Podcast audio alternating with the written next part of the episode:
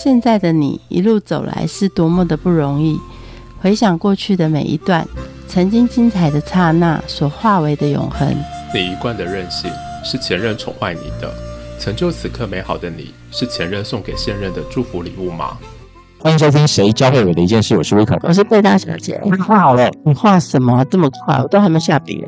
指定题目，正常发挥就好啦，随便画画都是范古，你知道吗？有没有想太多啊？没有指定题才难，你知道吗？你画的是什么鬼啊？难怪画的这么快。是范古他弟弟范建，拿去比赛，随便画画，死后都很有名，好不好？死后就有很多的艺术家来分析我们。好啦，那我先请老师帮你先分析一下，奇怪为什么有这么大的不一样？这么好哦，不用等死后就可以分析，是啊，就来了。对呀，才不会一直干扰我画画，你让我画画好不好？我们欢迎马基音乐工作室的 Maggie。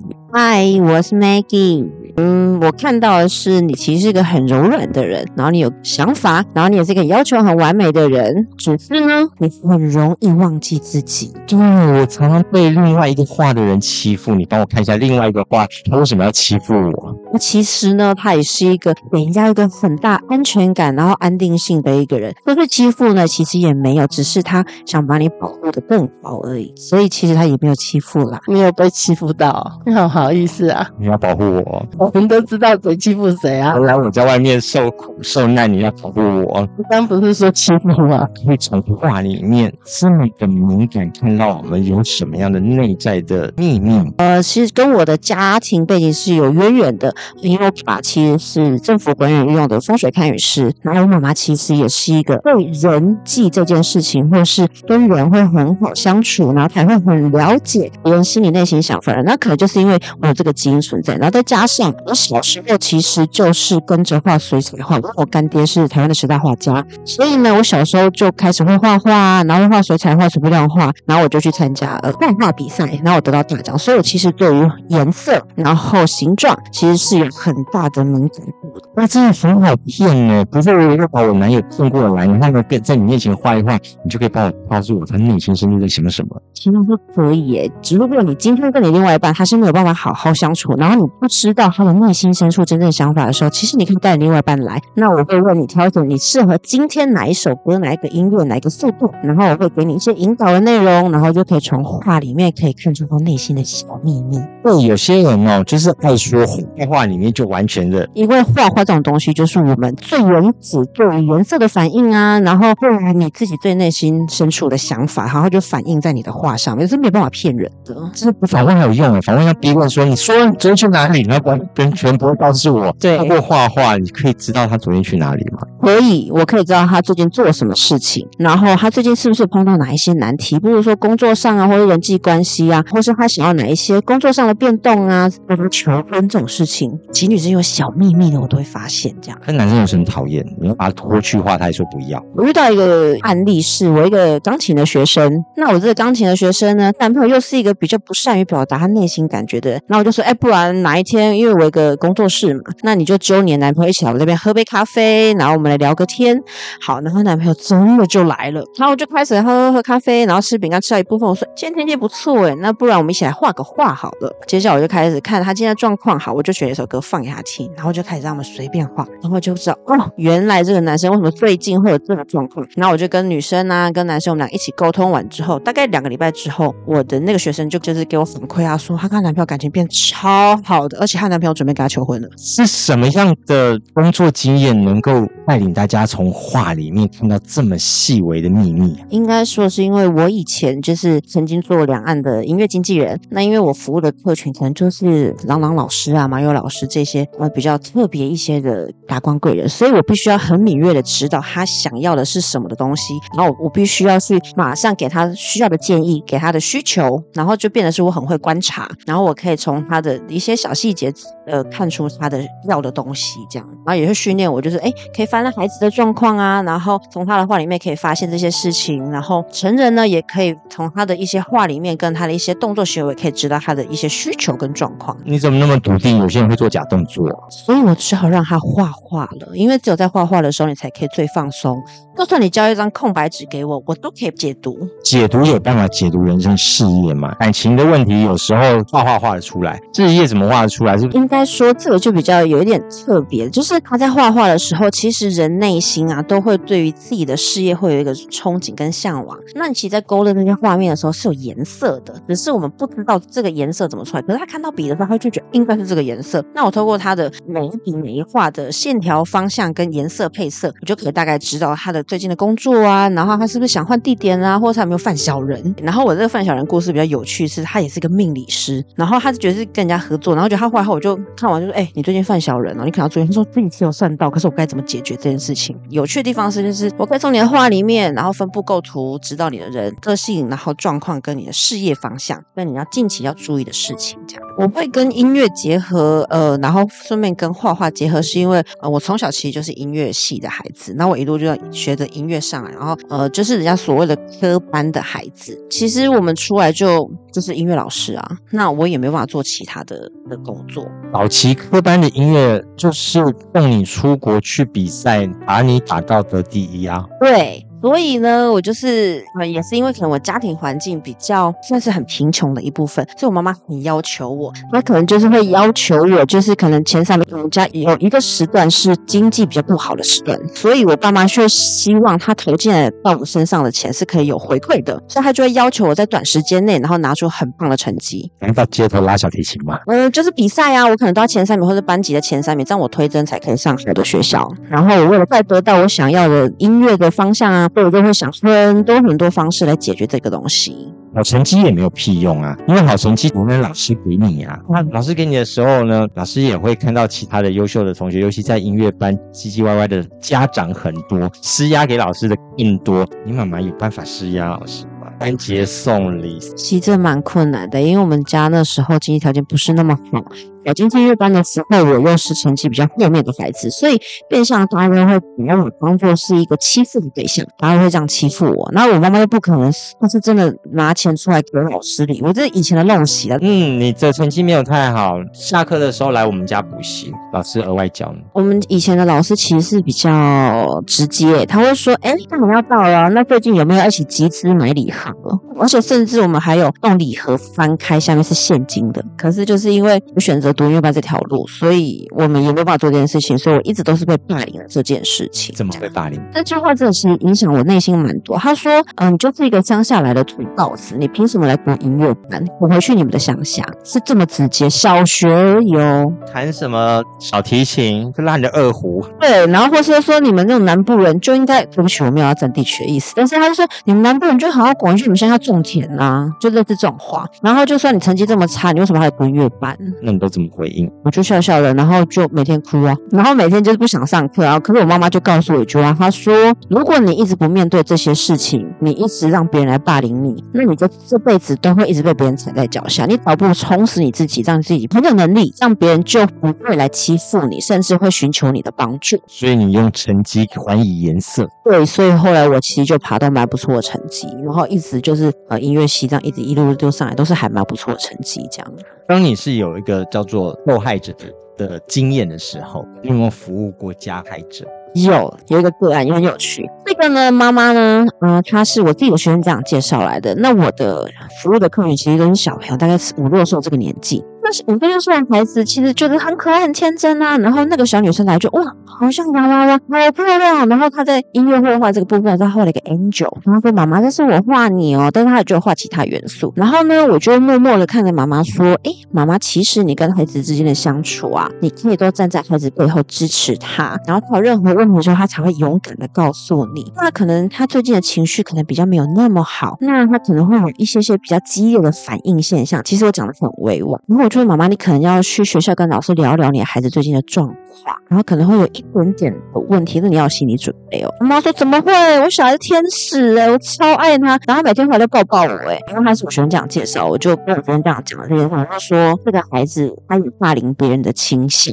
对，绿茶婊，对，这是白绿茶，那是白莲花的那一类的。然后我就想说，啊，然后我跟妈妈说，我其实他是有霸凌别人的倾向，而且我从他话里面看到很明显这件事怎。么明显法？他画什么？他画 angel，他没画打人的黑天使。就是他画的，就是他把自己放在主体，然后呢，它的颜色非常的强烈感以外，它的每一个线条都是有棱有角的，是具有攻击性的。我的那个学生这样来跟我讲说，对他已经霸凌别人，霸凌到被园长叫去，然后家长也被请去学校了。从来没有怀疑你的判断错误或误会孩子。我有的时候我都会想说，真的会有孩子这么的坏吗？然后我都会不断的就是怀疑我自己。可是好多次下来之后，我还是选择讲实话跟家长说，但是我会用很委婉的方式，因为我不希望伤到孩子，我也不会在孩子面前讲。如果有状况，我会拉过去跟家长讲。对，所以我的判断其实不敢说一百分，可是至少九十五分的准确。哇，这在统计学上已经有意义了。这个孩子后来呢？他爸妈想要把他送来我这边上音乐课，因为其实我的主体是钢琴老师，那我也有就是呃幼教这部分这样，我就很委婉的跟妈妈说，可能我没有有办法帮这个孩子，因为这个妈妈其实是一个很强势的，然后她会阻止